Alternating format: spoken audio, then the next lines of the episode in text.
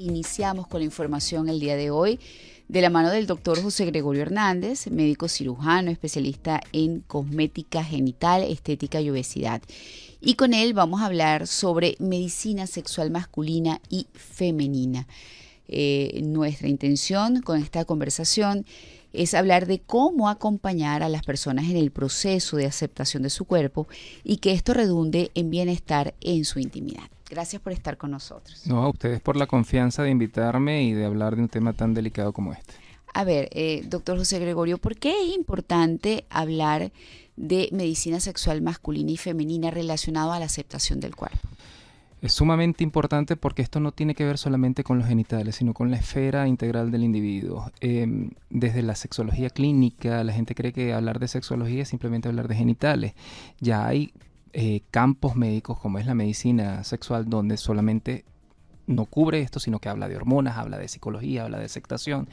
Y obviamente nosotros para poder disfrutar, porque somos animales imperfectos, María Laura, la sexualidad estaba referida a los animales a la reproducción, pero nosotros los seres humanos lo hemos dado una actividad lúdica, una actividad placentera, y le hemos puesto mucho más a la naturaleza sobre esto y nos estamos perturbando porque no nos aceptamos, porque queremos rendir más, porque creemos que esto es parte de, la moda y los médicos sexuales existen para poder acompañar, porque el reloj biológico no falla, ¿ok?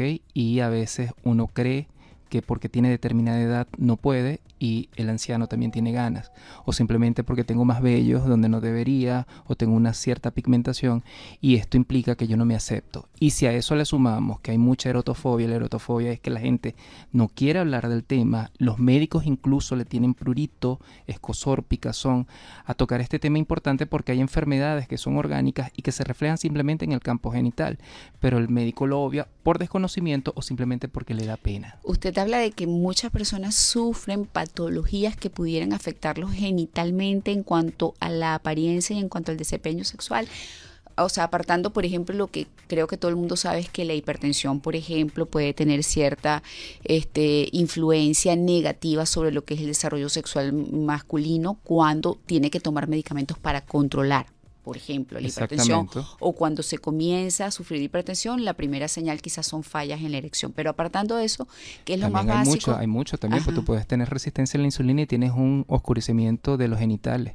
Y la gente, hombre o mujer. Hombre o mujer. Ah, se te oscurecen los genitales, se te oscurece la entrepierna y la gente va, bueno, voy a ir al médico estético o al médico sexual para que me coloque un aclaramiento y resulta que el médico estético o cualquier médico cosmiatra no atiende que esto puede ser por un hiperinsulinismo. También puede haber una baja de deseo. Si la baja de deseo eh, no tienes ganas, porque hay un deseo que es el instintivo, es el impulso, porque la testosterona... Que no afecta al que no tiene ganas, sino a la pareja que pueda tener ganas. Exactamente, afecta, entonces podemos entrar en discronaxis, simplemente puede ser porque la persona también tiene diabetes o está tomando algún tipo de medicamento, lo que decías con un antihipertensivo. Esto es un llamado también a los colegas, porque ya el paciente tiene todos los miedos y los temores, pero el colega tiene que quitarse el temor siendo ético y responsable y de preguntar. Y bueno, y además es una invitación para aquellos que nos están escuchando a reflexionar sobre el tema de la salud sexual sexual, entendiéndose que es una necesidad más que forma parte de lo que es la calidad de vida y bienestar de la persona. Y de los derechos humanos. Esto, los derechos sexuales están dentro de los derechos humanos. Y para tener un derecho sexual efectivo hay que ser asertivo desde el punto de vista íntimo, no hace que nos vayan a censurar, hay que tener también lo que es un exhibicionismo positivo, un narcisismo positivo y ser agresivos positivos, no en términos de violencia, sino de ponerle emotividad a ese asunto. Y hay que tener una premisa el deseo hay que desearlo si usted no tiene deseo, no es como el hambre o la sed que se le va a bajar, simplemente dejo de tomar agua, tengo que tener porque me da. El deseo al principio usted puede tener deseo, pero si usted lo comienza a abolir, a abolir, se le apaga, porque eso es un mecanismo fisiológico. Acordémonos que desde el punto de vista primitivo, y eso ya está estudiado, son tres cerebros que nosotros tenemos. El cerebro primitivo te dice, eso es para reproducción, si no te vas a reproducir, ¿para qué lo vas a gozar? Lo vas a disfrutar.